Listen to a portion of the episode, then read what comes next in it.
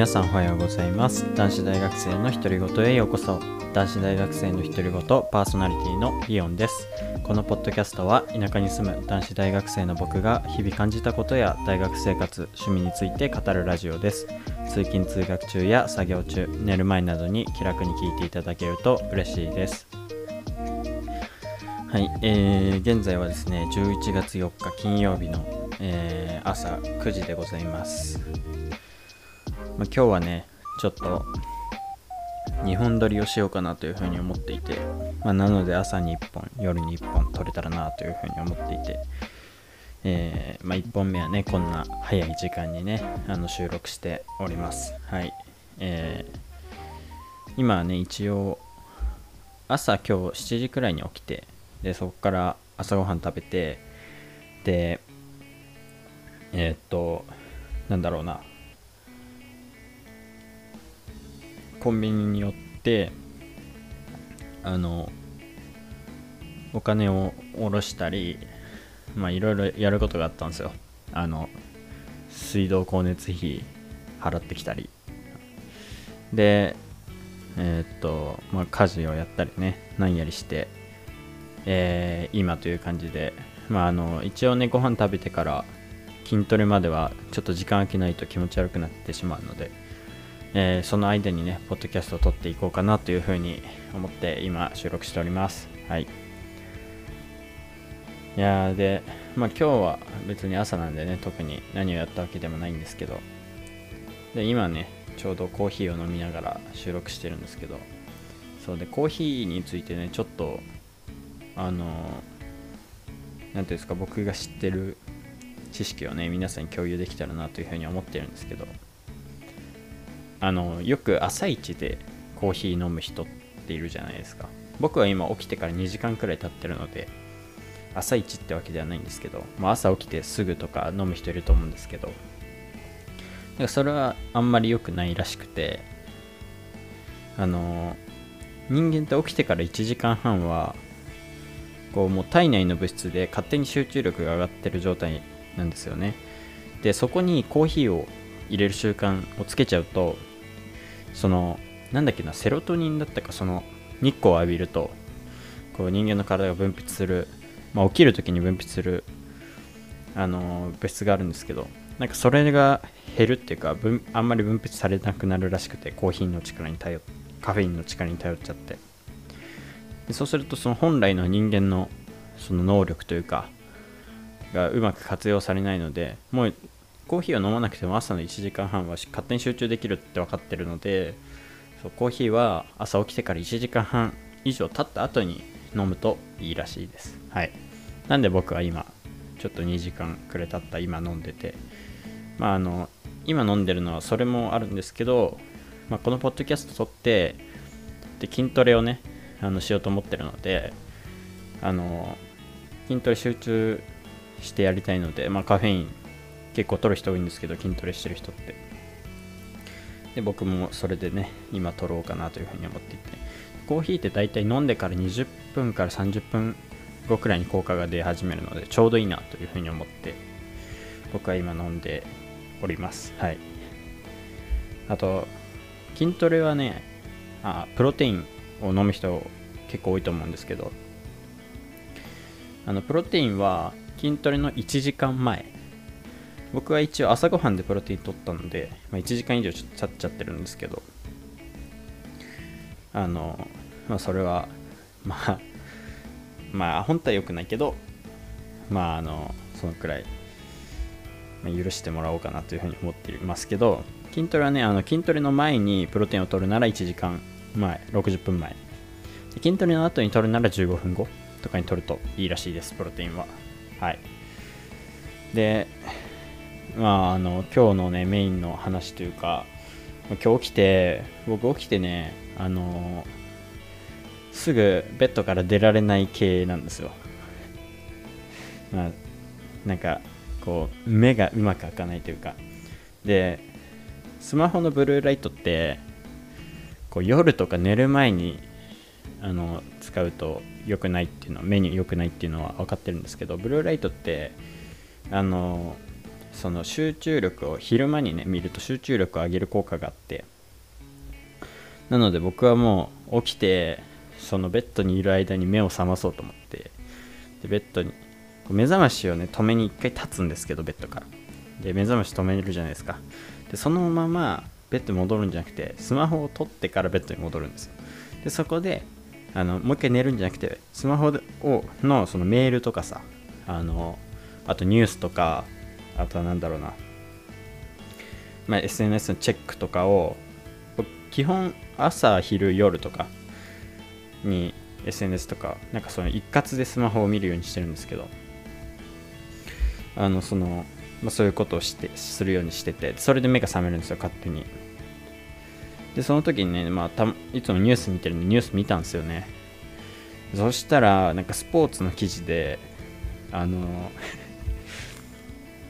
日本代表の中山雄太選手っていう、まあ、左サイドバックの選手とあとこれ有名で皆さん分かると思うんですけど冨安健洋選手。あのあのアーセナルの、まあ、日本の今ののセンターバックの中ではもう素晴らしい選手なんですけど、ね、彼2人が怪我したみたいなワールドカップ欠場するんじゃないかみたいな。あでも中山選手はもう欠場決定。冨安選手は分からないみたいな。っていうニュースが流れてきて。あれ？日本代表結構やばくないかという。あのどちらかというと冨安選手の方がちょっとやばくて。あの、まあ、言うたらディフェンスの中の大黒柱ですよね。がいなくなるわけですよ。でサッカーにおいてこう中央のライン、まあ、センターバック。あとはセンターミッドフィルダー、えーえー、っとフォワードトップの選手真ん中のラインってすごく大事でそこが崩れると全体が崩れるみたいな現象が起きちゃうんですけどなんかそれが起きかねないというか富安選手がいないと。相当やばいなというふうに思ってて。でなんか中山選手が怪我したことはあの残念というかあの本当はそのメンバー選ばれたメンバーの中では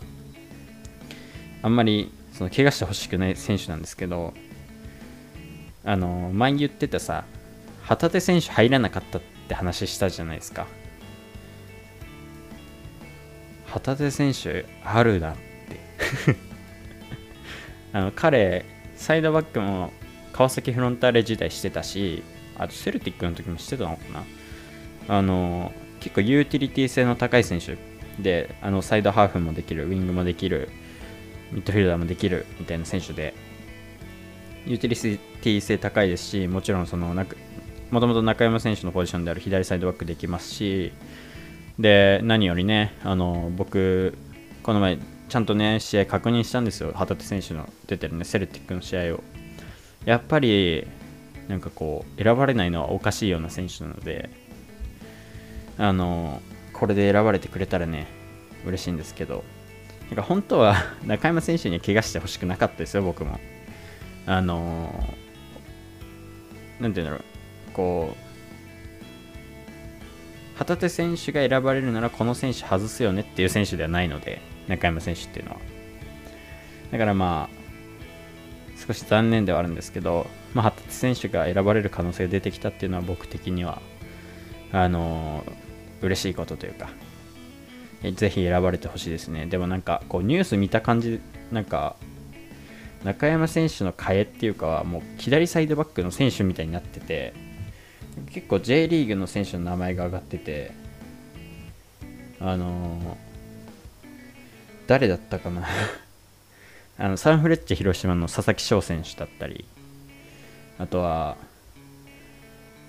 横浜 F・ マリノスの岩田選手だったり、まあ、そう岩田選手はサイドバックではないんですけどあとね誰だったかな。あと誰だったかな。結構見たんだよね。ああそうあのー、海外海外組で言うと菅原選手とかねが候補に上がってはいるんですけどいや旗手選手結構いいんじゃないかなというふうに思っていていや選ばれてくれたら非常に嬉しいですけどまあ何より冨安選手が心配ですね。なんかこう世界トップレベルのクラブっていうか、まあ、いわゆるビッグクラブでプレーしててしかもスタメンを張れるような実力を持ってる選手がこう何回も怪我するっていうか富安選手結構今シーズン怪我してるんですけど今シーズン昨シーズンも含めてか。怪我が癖になったらすごく嫌だなというか応援してる側からしたら。あのー、なんか日本人選手すごくこうなんだろうな。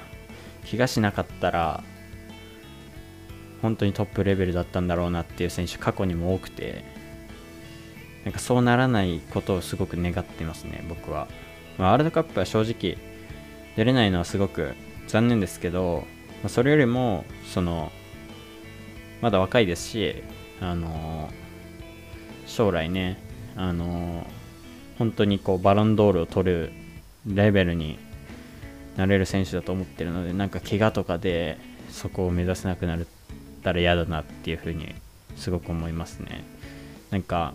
結構アーセナルの監督アルテタ監督もかなり気を使って起用してたと思うんですよ。富安選手怪我から復帰して。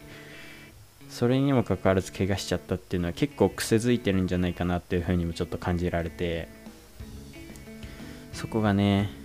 ちょっと心配というかですしなんか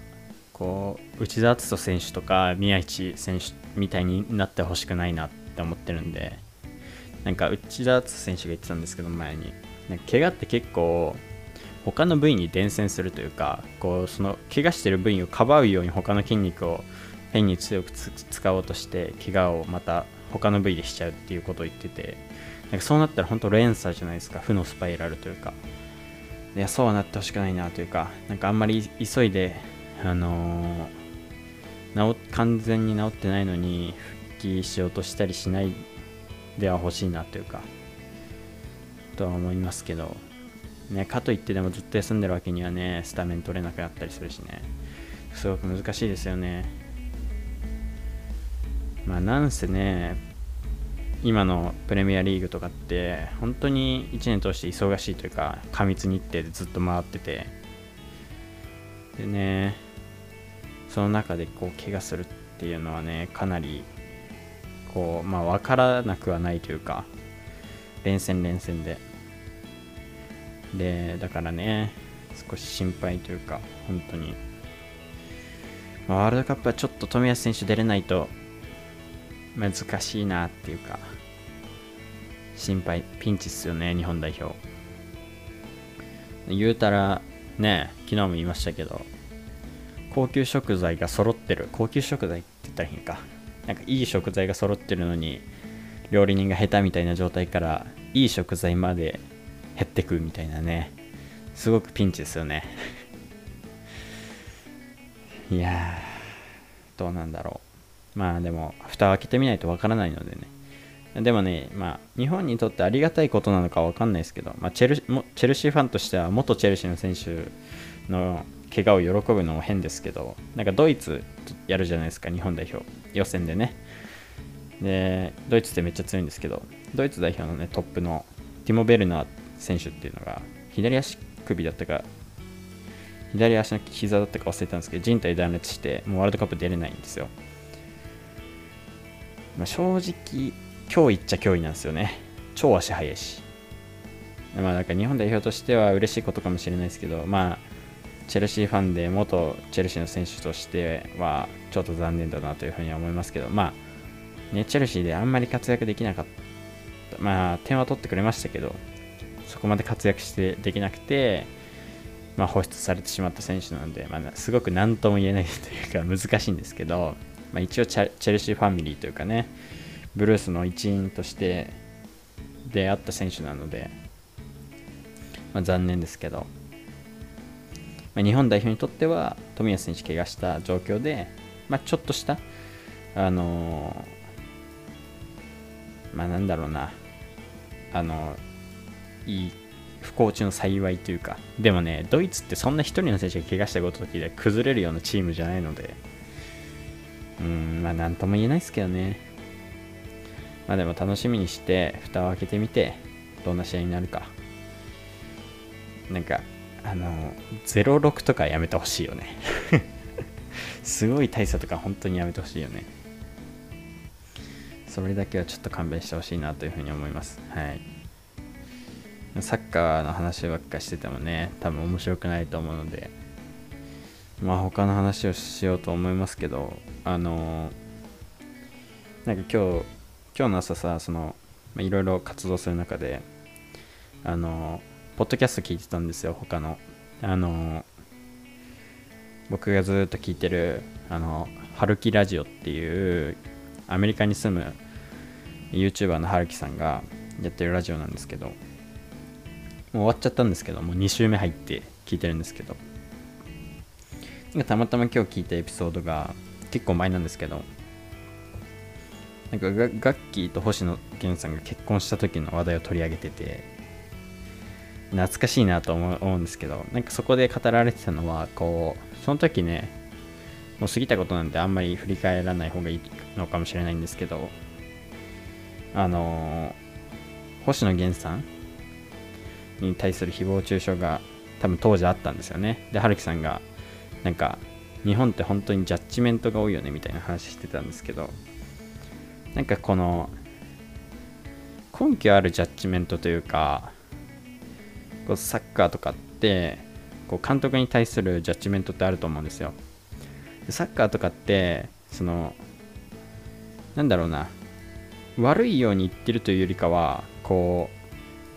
事実を根拠に基づいた事実を言ってたらまあちょっとジャッジメントに近いことになるってことはよくあって。でそれってそのその監督の悪い状況って選手も含めてですけど選手とかもそうなんだけど悪い状況ってその選手たち頑張れば変えられるじゃないですか。あのこうなんだろうな頭脳的なところに関してだよ。フィジカル的なところに関してはちょっと遺伝子的な場所があるから難しいのかもしれないけどこう技術その足元の技術だったり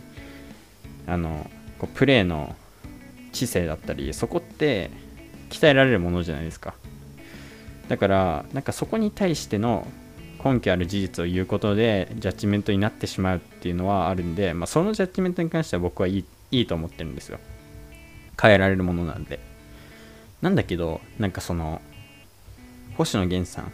の話で言うとなんか顔がイケメンじゃないとかなんかそういうことっに関してというかあのそのもともとから備わっていて変えられないもの顔だったり人種だったり、えー、まあ、家族だったり生まれる国だったりなんかそういうものに対してこうジャッジメントするっていうか批判するっていうのはすごくなんか意味のないことというかなんか相手の立場に立ってないなというかなんかどうしようもないことに対して本人がどうしようもないことに対して批判するっていうのはすごくなんか良くないことだなっていうふうにそういうジャッジメントに関しては本当良くないことだなというふうに思ってなんかそこは明確にちゃんと自分の中でこう区別できるようになっとかないとなというふうに聞きながら思ったんですよね。なんか僕はそのガッキーと星野源さんが結婚した時なんか自分が思ったより、まあ、その当時までね楽器結構好きだったんですけど好きというかいいなと思ってたんですけどなんか僕自身は思ったよりこう何も感じないのが自分自身でもびっくりするくらいなんかその時その時の衝撃であってあなんでこんな自分って普通なんだね。なんかもっとこうなんだろうな僕の友達とかは本当になんか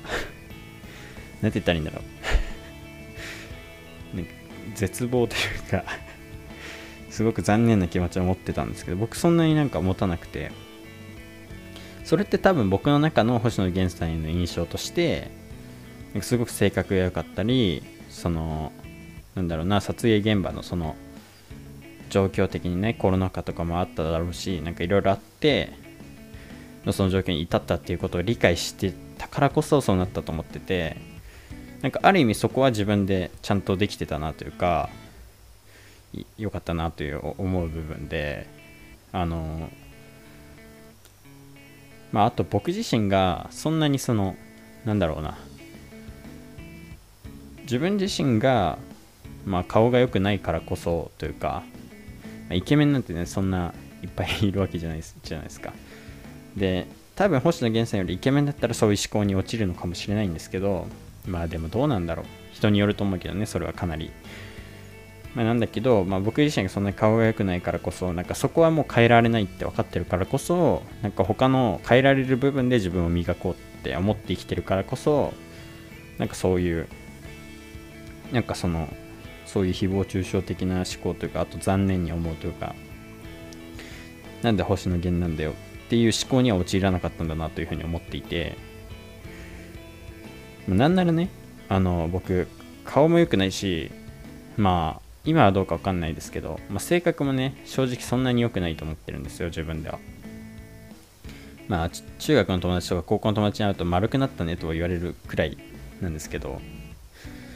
あのだからこそなんかこう星野源さんは絶対性格もいいしなんならね顔は別にまあそこまで変わんないというかレベル的にとは思ってるしわかんないですよ。あの顔の良し悪しって客観的な部分なんで難しいですけど。あのだからこそこう認められたしなんかしっかりなんかその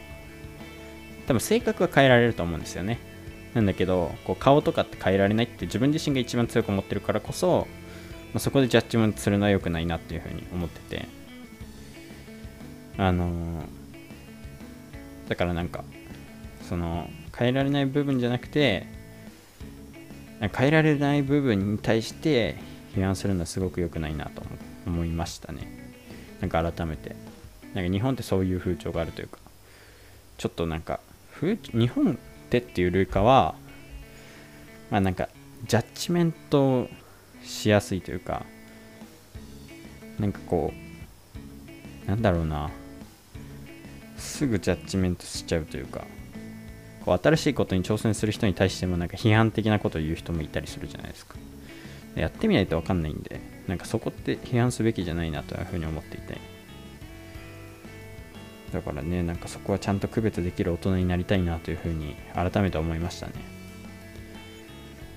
いやでも星野源さん絶対性格いいからね。面白いしラジオ聞いてたりすると。あの最近ね Spotify で星野源さんのポッドキャストがねあの配信されるようになってたまに聞いてるんですけどだからすごくいいラジオだなというふうに思っていて。なんかいろんなメンバーがいてなんかすごく仲良くワイワイやってて。なんかねそんな人をなぜ批判するんだというふうに思いますけどまあ多分本質が見えてないというかその外見的な部分だけで判断しちゃってると思うんですよね。やっぱ人ってこう内面というかもちろん第一印象は大事だと思うんですけどなんかこう深く深い関係になればなるほど性格ってめっちゃ大事だなと思っていて。だからなんかまあ結論ですけど、まあ、んまりねその変えられない部分というか外外見的な表面的な部分で人をジャッジするのは本当良くないなというふうに思いましたね。改めて。まあ僕も筋トレしてるっていうのは多分それなんですかね。もうなんか目指す場所ないんですよ。別にボディービルダー目指してるわけじゃないしフィジークの選手目指してるわけでもないけどなんかこういろんな面でいい影響があるとか、まあ、自分磨きでもありこうなんか自信になるものでもありこうサッカーにもね一応生きたりもするし、まあ、見た目も良かったりするんだけどまあなんかそれこそこう筋トレって人の努力が目に見える形に出てきやすいなと思っていてだって努力したまあちゃんとした努力ですよ。質の伴った努力をしたらちゃんと筋肉つくわけじゃないですか。で外見も良くなるわけじゃないですか。外見というか外見って言ったら変だな。筋肉の見た目。だからすごく努力が目に見えやすいなと思っていて、まあ、多少の人の個人差はありますよ。ちょっとコーヒー飲ませてください。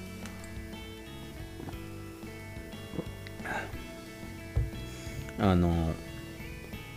筋肉つきやすい遺伝子の人とかももちろんいますし、まあ、そこは個人差あるんですけど、まあ、どんなにね遺伝子が悪くても筋肉ってつくと思うんですよ。僕とか多分そうだと思っていてなんか親とかも別にすごく筋肉質なわけじゃないし多分遺伝子的にもそんな足の速さとか見れば中学校までの足の速さを考えるとすごく遺伝子はいいわけじゃないと思っていて。うん、なんかトレーニングによって足を速くした感はすごくあって。だから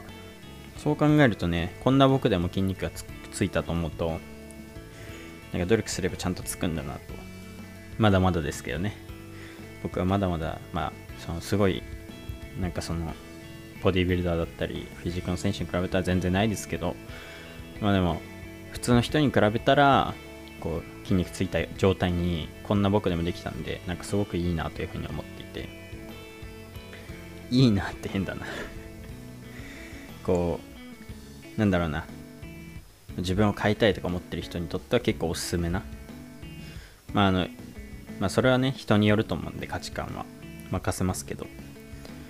で僕は経験としてそれをやってきたんで筋トレをおすすめしますけど他のことでも十分いいと思いますよ。あのなんかスキルを身につけたいとか、まあ、身につけるために頑張るとかスポーツ他のスポーツだったりねなんかそういうのってすごいかっこいいのでうん僕からするとそうだね。あのなんかを本気で頑張ってる人って結構かっこいいんですよね。結構っていうか相当。なんか僕結構それがあの人をこういろんな部分でなんか選ぶ基準だなと思っていて外見とかそういうところじゃなくてこう僕の一番の基準っていうのはなんかその何かを本気で努力できるかどうかっていうところで結構。なので努力できる人って本当に僕的には尊敬できるしだからこそなんかこう関わりを持ちたいとかいうふうに思うんですよね。なんかそれこそこうまあ友達を選ぶ基準とかもそうなのかもしれないんだけどあのまあ友達はなんかちょっと、まあ、そこまで深く考えてきてないけどこう将来一生に一生一緒に過ごすパートナーの人を選ぶ基準だったりは結構そこが一番大きいかなと思いますね。なんかこうなんだろうめっちゃ頑張れる人努力できる人。なんかそのその元々のスペック自体そのだから料理ができるとかそういうのはあんま求めてなくて。あのとにかく努力できる力があれば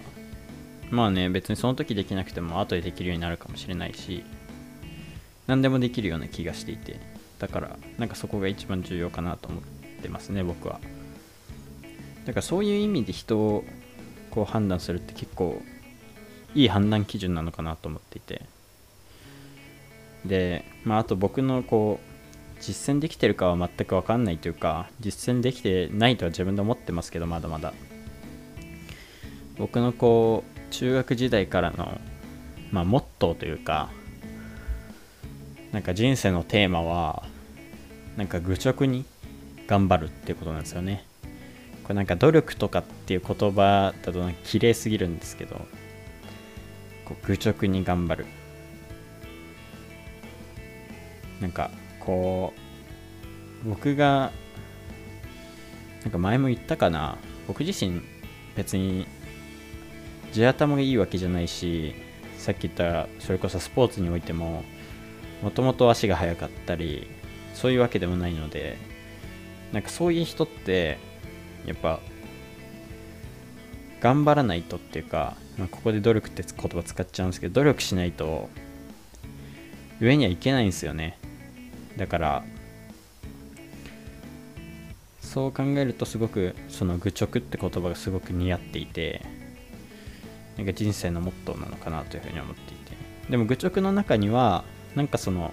それは結構大まかなフレームワークというか概念的なものでこう日々もうちょい細かいミクロな感じに立つと視点に立つと、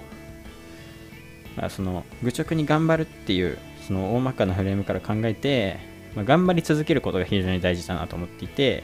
そのためにはやっぱり追い詰めすぎないってことが大事だと思っていてだからこそそのまあ、適当に頑張るっていうのがもうちょいミクロな僕のモットーなのかなというか